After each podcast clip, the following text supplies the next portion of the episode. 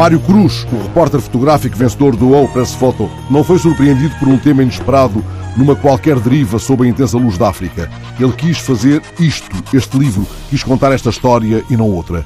Procurou avidamente estas imagens, lutou por elas, correu riscos muito sérios para as obter. Levou à letra o aviso do grande repórter Kapuscinski de que o verdadeiro jornalismo é o intencional, ou seja, aquele que tem uma finalidade e visa produzir algum tipo de mudança. Há uma luz da África e ela pode cegar-nos. Mário Cruz, para fazer o seu livro sobre a escravatura infantil nas Daras do Senegal, escolheu a escuridão, o caminho das sombras.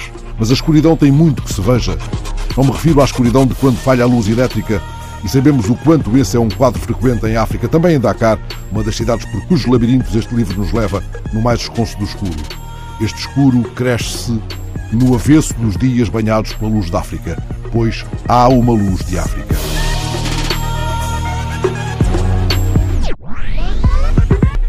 Mas entremos na casa de sombras que este livro é, nas páginas que se abrem num jogo de tabiques, biombos, labirintos, de que não sabemos encontrar a saída.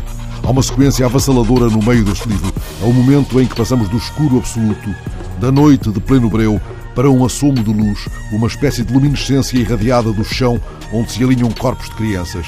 São talibés que dormem amontoados no chão de uma daara em São Luís.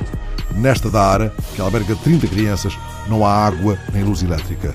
No livro há um lá fora não menos claustrofóbico, não menos sombrio. Uma espécie de névoa envolve os meninos sonâmbulos junto à ponte de São Luís, ou os que vasculham nas lixeiras a outra face da mesma moeda, ou os talibés que vagueiam pelo cemitério, onde muitos dos seus companheiros de cativeiro e de mendicidade estão sepultados.